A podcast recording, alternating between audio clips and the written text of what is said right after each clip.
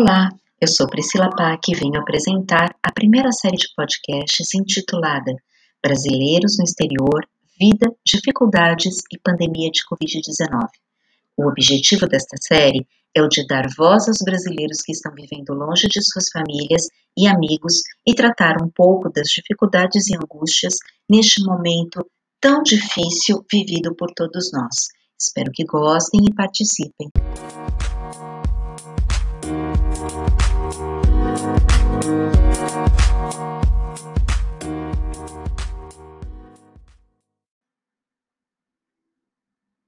Iniciamos hoje a série Brasileiros no Exterior: Vida, Dificuldades e a Pandemia do Covid-19. O objetivo desta série é o de dar voz aos brasileiros que vivem fora do Brasil e saber, além de suas trajetórias migrantes, como estão vivendo a pandemia. Discutimos muito nos últimos tempos sobre os imigrantes no Brasil e a atuação do país e das políticas públicas locais, mas não temos falado sobre os brasileiros que estão fora. Por isso, esta série foi criada e, para tanto, hoje recebemos Marina Fuscal do Moela, 45 anos, formada em Tecnologia da Informação e atualmente ela trabalha como analista de qualidade de software e vive na cidade de Alcalá Henares ah, há quase dois anos na Espanha.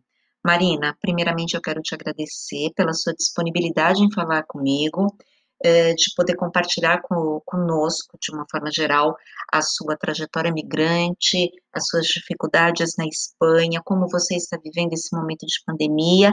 E para iniciarmos, eu gostaria que você comentasse um pouquinho de como era a sua vida aqui no Brasil e como que surgiu essa ideia, esse projeto migratório de ir para a Espanha.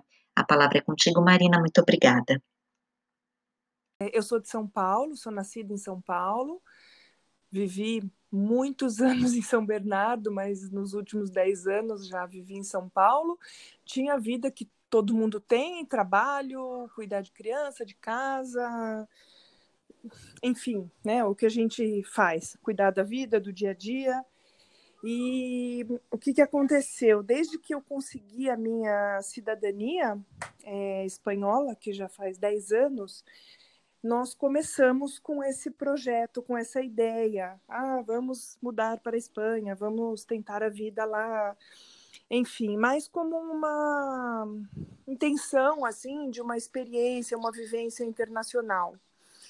E depois que as crianças nasceram, quando as coisas você começa a ter que pagar tudo muito caro, né? Escola, convênio, vacina, tudo, tudo muito caro. A gente começou a pesquisar muito como que eram as coisas na Europa, na Espanha mais especificamente, e a gente vislumbrou que seria talvez uma oportunidade de uma vida mais tranquila, onde você já tem do governo saúde, educação e segurança, né, e transporte público já garantido como mínimo. Então, o plano migratório começou daí.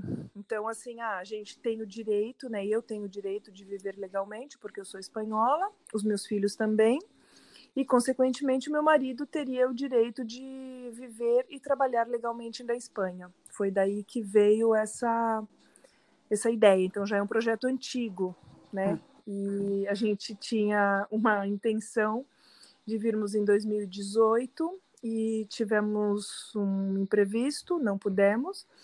E por fim viemos em 2019. Uhum. E aí mal chegamos, já fomos surpreendidos pela pandemia. Sim. Você já conhecia alguém na Espanha? Já, eu tenho uma amiga de infância que já vivia aqui há cinco anos e estava me dando muita força, não, vem mesmo, é legal e tal, você fica aqui na minha casa nos primeiros dias e tal. E isso eu acredito que, assim, é, deu muita coragem pra gente, né? E a minha irmã já tinha vivido na Espanha também durante um tempo, mas numa outra condição, quando também era solteira, mais jovem, não é muito fácil empreender assim numa mudança de país quando você já tem uma vida acontecendo, né, com tanta coisa assim, escola de criança, o seu trabalho, a tua vida, enfim. Uhum. É, tem que ter bastante coragem. Sim, sim. No que diz respeito ao mercado de trabalho, foi difícil você encontrar um trabalho? Olha, é, para mim, com documentos, com a experiência, porque assim, é, eu sou da área de tecnologia, então é, é uma área privilegiada. Né? Eu posso dizer que até que não foi tão difícil para mim. Agora, para o meu marido, que também é da área de informática, como tinha a questão da documentação dele, que a gente tinha que tramitar tudo, e o que, que aconteceu? Por causa da pandemia, virou um gargalo, né? Virou um negócio assim que parecia que não ia sair nunca. E aí, quando saiu o documento, no meio da pandemia, ninguém arrumava trabalho. Uhum. Então, foi bem difícil, bem difícil. Tanto que meu marido foi conseguir trabalho faz quatro meses. E ainda dá para dizer que é uma sorte, assim. Sim. Vamos dizer que sim. Que ainda que conseguiu. Com certeza. Crianças, elas se adaptaram bem? Olha, é muito difícil esse tema, porque é, o que, que é adaptar bem, né? Falar o idioma, se sentir acolhido, é um tema Sim. um pouco amplo, né? Então, assim, de começo não, era tudo era muito difícil, era muito custoso para eles. E, e assim, o que, que aconteceu? Nós chegamos em maio de 2019, o ano letivo aqui começa em setembro. É, e já estavam para acabar as aulas porque terminavam em junho, então obviamente eles não iriam para a escola. Então ficaram aí quase três meses sem escola, aí começaram o ano letivo em setembro. Toda uma questão de adaptação, ainda que eles são assim muito acolhedores com essa questão do imigrante. E aí depois né, em setembro, outubro, novembro, dezembro, janeiro, fevereiro, aí pandemia, aí parou tudo. Então, assim, quando eles estavam começando a se soltar um pouco mais, pegar mais o idioma, criar laços, aí veio a pandemia, todo mundo dentro de casa. E foi muito difícil para gente. Bom, como para todos, né, claro. Uhum. Com certeza. Eles estão com que idade agora, as crianças? Ah, perdão. Assim, o Érico tem 11 anos e a Manu tem 10. Uhum, é. É uma adaptação e tanto, né? Não tem o que não, dizer. Não é fácil. As pessoas falam assim, ai, é criança, pega rápido, ai, é criança. Gente, sente demais, Sim. sente demais. Sem dúvida, sem dúvida. Afinal, demais, demais. Quais são os referenciais, né? No momento que foi deixados para trás, né? Então, Sim, é, não, é, exatamente. É, não é... é assim, é assim, que saudade de, de vô, de vó, de primo, de prima, dos amiguinhos do dia a dia. É muito difícil, de verdade, é muito difícil. Uhum. Você sentiu algum tipo de preconceito, discriminação por parte dos espanhóis? Sempre. Olha, é, porque assim, né? A gente abre a boca e a primeira pergunta que eles fazem de onde eres, quer dizer, né, de onde você é, porque hum. você tem é, sotaque, claro, né? E por uhum. mais que eu diga, olha, eu tenho DNI tanto quanto você, né? A gente tem os mesmos direitos, né? Como cidadão aqui dentro da Espanha, não adianta, a gente sempre vai ser tratado de forma diferente. Assim como eu sinto com os meus filhos também, a gente mora num, num prédio que é um condomínio e tem várias crianças. E outro dia teve uma criança que pegou e falou assim: ah, não, não fala com eles não, porque eles não entendem nada, hum. sabe? E já entendem, né? Claro. Já falam o idioma. Uhum. Então a gente sempre. Eu acho que isso vai ser para sempre. Eu acho que enquanto eu viver aqui na Espanha, a gente vai viver esse tipo de preconceito. Sim. É inevitável. Assim como eu converso com outros latinos, venezuelanos, colombianos, é, a gente passa pelas mesmas coisas uhum. pelos mesmos. Tem que começar a driblar, né, para isso não criar um sofrimento maior, né? Na comunidade brasileira e na Espanha, é, como que ela é articulada? Você tem contato com brasileiros? Demais. Eles estão vivendo? Como eles estão vivendo? É o que a gente mais, na verdade, assim, eu mais convivo com brasileiro do que com qualquer outra nacionalidade, né? Seguramente a gente convive muito com brasileiro. Olha, Pri, tem de tudo. Assim, tem hum. gente que já, assim, das pessoas que eu convivo, tá? Isso que eu posso te falar. Tem gente que já está aqui há mais de 10 anos, há 12 anos, super adaptado e que leva também, assim, a questão da pandemia numa boa. Tem gente que está há menos tempo e, assim, eu acho que o brasileiro, pela natureza, a gente é muito solidário, né? Então, eu vi muita ajuda de brasileiros, assim, entre brasileiros, né? Um preocupado com o outro, se perdeu o trabalho, como eu posso te ajudar. Eu vi muito disso aqui, assim. Brasileiros se ajudam aí mutuamente. Sim, sim. Inclusive, logo que começou mesmo, sim, foi um tal de um passar para o outro, onde estavam distribuindo ajudas e tal. E o próprio consulado brasileiro também. A gente teve uma amiga que entrou em contato, que recebeu ajuda financeira, que e na época a gente ligou para o consulado também para ver, porque assim, o que, que aconteceu? Eu estava trabalhando, mas eu tive o meu contrato de trabalho suspenso. Então foi muito difícil. Uhum. E eu digo assim, na época da pandemia, eu quero dizer quando começou, né? Porque ainda estamos na pandemia, né? Sim, eu quero dizer assim, né? naquela fase mais aguda, mais crítica, mais assustadora, porque hoje a gente praticamente já se acostumou. Então, né, não choca tanto como quando foi no começo, em março de 2020. Hum. E aí o consulado brasileiro perguntou para a gente se a gente queria voltar para o Brasil, porque eles estavam fretando um avião para colocar brasileiro para voltar. E eu falei: não, eu não quero voltar. E aí eu passei a informação para uma amiga e acho que depois a tia ou a prima, alguém aproveitou esse fretamento aí do consulado e voltou para o Brasil. Uhum. Então, a... assim, o pessoal se ajuda, né? Sim, e já que você tocou no assunto do consulado brasileiro, eu também gostaria de te perguntar, além do fretamento, teve algum outro auxílio do governo brasileiro aos brasileiros que moram na Espanha? Então, é, uma amiga minha recebeu 80 euros de ajuda em um mês, assim, a título de um subsídio de alimentação. Uhum. Mas foi a uhum. única pessoa que eu soube que de verdade recebeu alguma coisa. Uhum. É, demais eu não, não sei dizer. Acredito que sim, acredito que tenham ajudado, sim. Para quem estava realmente passando muita necessidade, né? Talvez tenha sim. havido alguma campanha aí do governo com relação sim, a essas eu pessoas. Acredito que sim. Tá. Eu acredito que sim. Então, Marina, é, segundo dados da John Hopkins University, se a gente pegar os dados relativos à Espanha, hoje a Espanha ela conta com 75.541 mortos.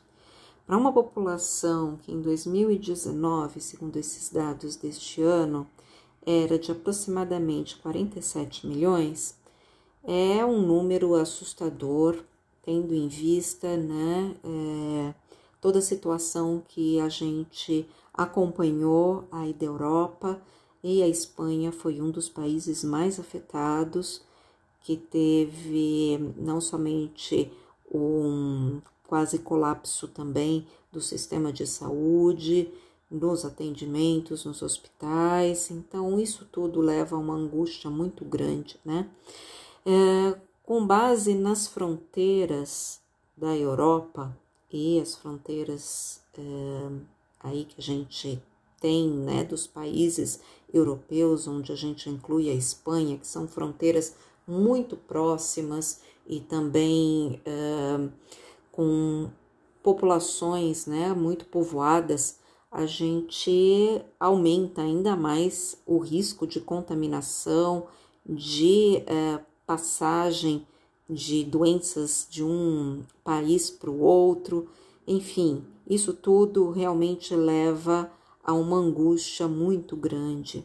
Então, eu gostaria de te perguntar, não somente com o que você está vendo dentro do continente europeu, na Espanha e aqui no Brasil, né, com tudo isso que a gente está vivendo, qual é o seu sentimento, como você se sente e os brasileiros de forma geral nesse momento? É difícil. É, é bem difícil, Pri, porque a pandemia colocou a gente num exílio forçado, né? Ficou um ninguém entra, ninguém sai. Nesse meio tempo já era para ter vindo a minha mãe, a minha irmã, os meus sogros e não veio ninguém. Uhum. E então, de verdade, é muito difícil. É, o meu medo, meu maior medo, a minha maior angústia é não conseguir voltar a encontrar com vida as pessoas que estão no Brasil, as pessoas que eu tanto amo, né? Como os meus pais, a minha irmã, porque a gente sabe que a situação no Brasil não tem nem o que dizer, né? Hoje, especialmente, está terrível, né? Falta tudo. Então, assim, até por mais recursos que se tenha, você não pode se dar o luxo de, de quebrar um pé, porque você não pode ir para o hospital, né? uhum. né? Porque está muito perigoso a falta de, de tudo, de recursos. Uhum. Então, assim, hoje, de verdade, a minha maior angústia, e eu não posso afirmar por todos, mas pelo que eu converso com muitas pessoas aqui, o medo é esse, assim, ah, eu quero tanto poder voltar a encontrar os meus pais, encontrar os meus primos, as pessoas, os meus amigos, né? Eu acho que eu acho que é isso. Hum. O meu é esse, eu posso te garantir. Sim. É, quando a gente estava para vir, né, tinha muita gente que me perguntava assim, que falava assim, nossa, mas você tem coragem de sair, né, do, do Brasil? Algumas pessoas eu respondia e algumas pessoas não, mas assim, o que eu tinha, né, o que eu falava era o seguinte, quando as pessoas me perguntavam, você tem coragem de sair do Brasil? E eu falava, e você tem coragem de ficar no Brasil? Entende? É, eu acho que a coragem é para os dois lados, né? É, então. E assim, hoje é, a, claro, eu mantenho uma relação muito forte com a minha família, com os meus amigos. Isso, apesar do oceano de distância, eu acredito que não, não tenha mudado. Só falta né, o beijo, o abraço, estar próximo. Mas enfim, uhum. é, eu tenho uma casa no Brasil, então a gente tem que é, gestionar essas coisas, então passa de uma relação é, um pouco de amizade para uma relação comercial também, né? Porque você tem que gestionar um uhum. aluguel e tal, enfim, essas coisas. Uhum. E, com, e esses dias me chegou, né, uma pergunta de uma pessoa, ah, você, uma pessoa que eu não, não conhecia, poxa, você está vivendo na Espanha e tal, né? Ah, eu gostaria de ir também, o que, que você me diz e tal, enfim. Então eu estava né, falando assim as minhas impressões, o que, que eu acho que é importante para se preparar para isso, enfim, um pouco disso. Uhum. Como a imprensa espanhola tem noticiado as informações do Brasil e da pandemia e como você tem vivenciado e analisa a situação do país nesse momento? Olha, a realidade mesmo, porque assim, o que a gente lê, o que sai na imprensa aqui e o que a gente conversa com as pessoas no Brasil tem uma distância, né? Não se passa tudo, óbvio, né? Eles estão mais focados aqui com, com a questão deles. Então, chega um pouco de notícias, é claro. Mas, assim, o que chega é vexatório, né? É, sei lá, é vergonha alheia, né, do Bolsonaro, pelo amor de Deus. Uhum. Não tem uhum. nem o que dizer. Porque vivemos aí uma negação, né? Muito forte que resulta hoje no segundo país com maior número de mortos, né? Hoje nós uhum. estamos aí com 325 mil mortos, essa é a contabilidade da propagação da ciência, da falta uhum. do distanciamento uh, social, uhum. da, do, da lerdeza na compra de vacinas, né, no planejamento que a gente teve, Sim. e isso tende a piorar nos próximos dias, então isso tudo acho que gera uma angústia muito grande para nós brasileiros, eu imagino que uh, para o brasileiro é, presenciar isso à distância também é uma grande angústia, né? Nossa, é muito, é, é dolorido, dói, sabe? É triste, é muito triste. Quando Sim. eu ainda recentemente eu mudei de trabalho, né? Então, quando eu estava no meu outro trabalho, que tinha que ser presencial, hoje eu estou na, na forma remoto, né? Eu e meu marido. E quando saía alguma notícia do Brasil e jornal e tal, e as pessoas vinham comentar comigo, né? Porque sabem que eu sou brasileira. E às vezes falava assim: Nossa, olha, você viu isso? Esse presidente aí, ele sai na, nas imagens sem máscara. É uma vergonha, é uma vergonha. Uhum. Sim, não, não se deu, não deu, não houve o exemplo, né? E, não, e é para nada. Só que chegamos onde chegamos, né? Hum. No que tange o governo espanhol, houve alguma política pública destinada especificamente para a população migrante? Se elas existiram, quais foram essas políticas públicas estabelecidas durante a pandemia? Olha, também não teve muita não para imigrantes, né? Diferente de Portugal, que liberou, regularizou a situação de todo mundo que estava ilegal, uhum. para que ninguém ficasse sem atendimento. Isso aqui eu achei bem bem feio assim da Espanha, né? Poderia ter tido sim. Só que assim também tem uma coisa, sabe? A verdade é, eu tenho amigos que estão aqui em situação irregular e em nenhum momento ficaram sem atendimento. A filha ficou, estava com suspeita de Covid numa época que estava assim terrível, terrível. Foram na casa dela colher exame. Não uhum. importa se você tem ou não tem documento, né? Uhum. Então, ao mesmo tempo em que não, porque também são tantas questões, né? São tantas, tantas coisas para resolver. Se não Sim. tiver uma atitude para regularizar, para agilizar, pelo menos não, não negaram atenção para ninguém. Eu sou uma amiga, uma brasileira, foi internada por Covid, ficou muito mal, e ela falou que ela viu marroquí, africanos, todos sendo atendidos igualmente. Ótimo. Todos. Ótimo. Houve auxílio emergencial para que as pessoas não saíssem de casa?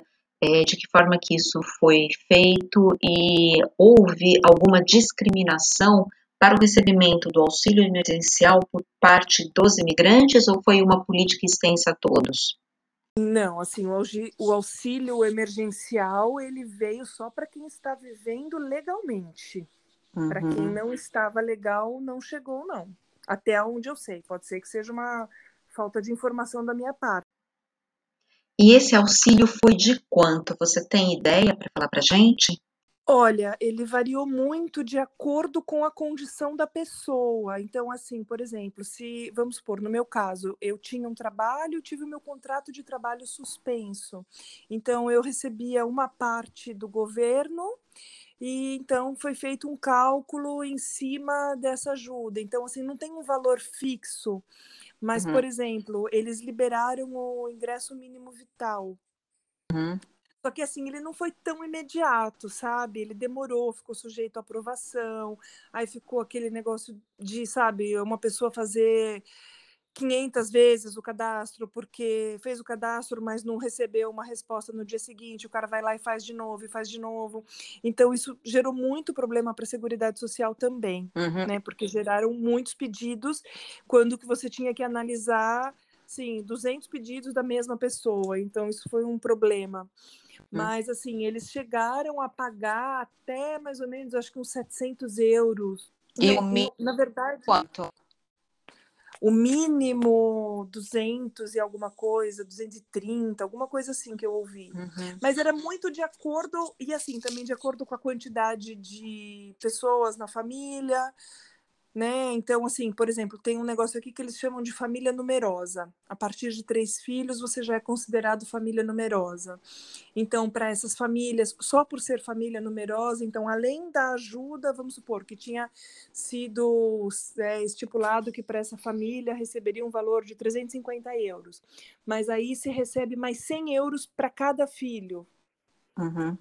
Então, assim, não tem um valor fixo, mas tem um, um parâmetro que eles utilizam, aí uma conta que eles utilizam de acordo à situação familiar. Uhum. Marina, independente da situação da pandemia nesse momento, já está indo para dois anos que você vive aí na Espanha. Se comparado à vida que você tinha no Brasil, você acha que melhorou? Você está bem? Muito, nossa. Apesar de toda a saudade, olha, assim, as pessoas falam assim, ai, não tem preço. Não, tem preço sim, pessoal. A gente paga um preço muito alto, sabe? Da saudade da família, da coxinha na padaria, a gente paga um preço bem alto. Uhum. Mas assim, é, a gente olhando né, a médio prazo e para o futuro, não tem comparação a vida que eu posso dar para os meus filhos aqui em termos de estudos, de oportunidades. Não, não, não tem como. Eu tinha medo de viver no Brasil, Pri. Uhum. Aqui não, aqui a gente anda tranquilo na rua, a gente pode ter um celular, a gente pode ter um carro, o seu filho pode ir voltar da escola a pé, que está tudo bem. Uhum. Então uhum. aqui assim a sensação que eu tenho é que parece que a gente descobriu uma liberdade que a gente sequer sabia que existia, porque no Brasil a gente vive com medo, né, de tudo. Sim. Quer dizer, pelo menos eu vivia assim. Uhum, uhum. E qual que é o seu sentimento com relação de tudo que a gente está vivendo aqui no Brasil? Ai, triste, né? É tristeza sentimento de tristeza de saber que o povo brasileiro tá tão sofrido, tão massacrado, né, com tudo isso. É muito triste. Uhum. É isso que eu. Você voltaria hoje ao Brasil? Não, não voltaria. Uhum. Você pretende então ficar? Olha, é de vez eu não sei, mas eu acho que dentro dos próximos 10 anos, talvez, se é que a gente tem condições de fazer um plano desses, né? Porque uhum. tá aí a pandemia para mostrar que tudo muda. Eu não sei, mas assim, o nosso desejo de verdade é continuar aqui. Agora, dizer que nunca mais eu volto, eu não sei, tá? Seria hum, muito pretensioso da minha parte, eu acho. Então, Marina, agora a gente já parte para a conclusão do nosso da nossa entrevista, do nosso encontro. Eu queria te agradecer muito por você ter me concedido aí aos, alguns minutos para a gente poder gravar essa conversa, que foi muito importante. Eu acho que ela traz para a gente não somente uma realidade que a gente desconhece, mas também é, toda uma forma de ver também como os brasileiros estão vivendo esse momento da pandemia. Eu te agradeço imensamente, te desejo muito sucesso na sua empreitada aí migratória e que tudo corra bem para vocês, tá bom? Um grande abraço.